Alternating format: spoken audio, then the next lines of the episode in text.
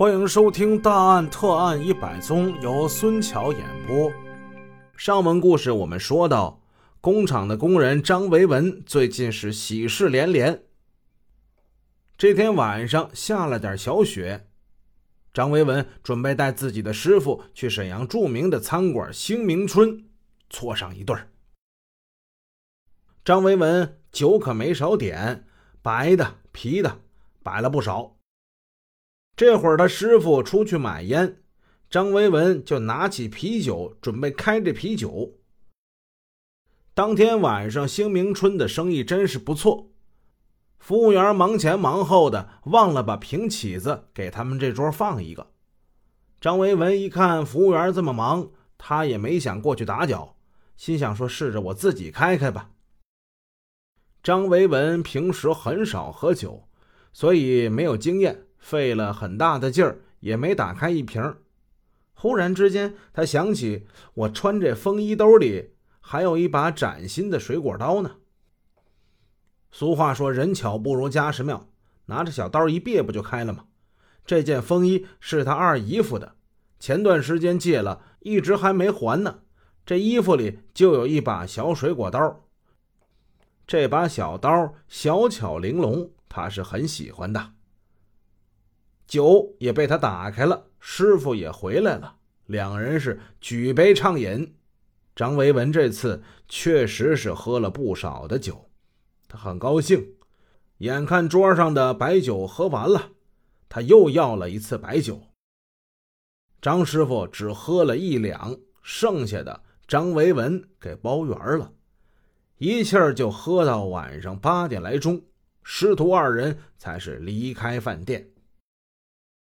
分手之后，张维文调转自行车，他往北骑。骑了没几步，小风一吹，他就感觉这脑子啊有点不听使唤，酒劲儿上来了。他只好是下车推着走。此时的他觉得是头重脚轻，眼前的景物好像是在晃动，加上是在夜间。一切物体都是变得模糊不清。举杯邀明月，对影成三人。张维文一边推着自行车，一边嘴里是叨叨咕咕。此时的他，除了头重脚轻、步履蹒跚之外，他的大脑还特别的兴奋，感觉好像从来没有这样自信。没有这样强大，甚至是嗯不可一世。快走到沈阳市烟牙厂大门的时候，他要往左拐。黑暗之中，差点碰上从后边过来的两个女子的自行车。哎呀！张维文就听见后边有一个男子发出了这样一声，他站住了，醉眼朦胧之中，眼看着对面。是一男两女，显然刚才对面那个男子那是一场虚惊，谁的车子也没撞着谁，什么事情也没发生。可是张维文却一下被人这一声给激怒了。你，哎呀个啥呀你啊？你不服气呀？咋的你？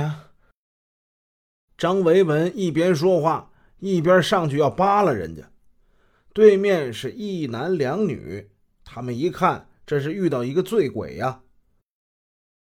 喝醉的人，咱别跟他一般见识。他们没有理睬张维文，上车继续往前驶去。张维文把车一立，站着。你还想走？往哪儿走？对面那男子有点脸上挂不住了，可能也是跟着两个女的，他觉得没有面子。那个男子站了下来。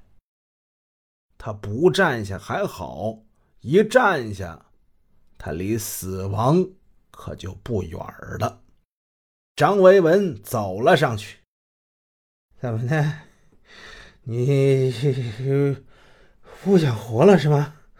你不想活了，我就杀死你。张维文伸出了一只手，揪住对方的衣领。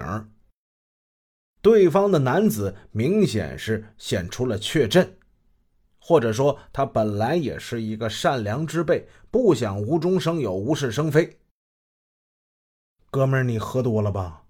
我不想咋的啊，你拉倒吧。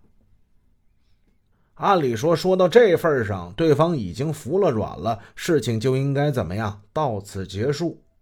但是此时的张维文，酒精在这血管里在燃烧，脑子处于一个极度兴奋的一个状态，他简直就是摩拳擦掌，他就想打一架。他从头到脚。被一种急于发泄的激情给控制住了。如果这场架打不起来，他就感觉人生可能要留有遗憾一样。一伸手，就把李怀兜里这把水果刀给抄出来了。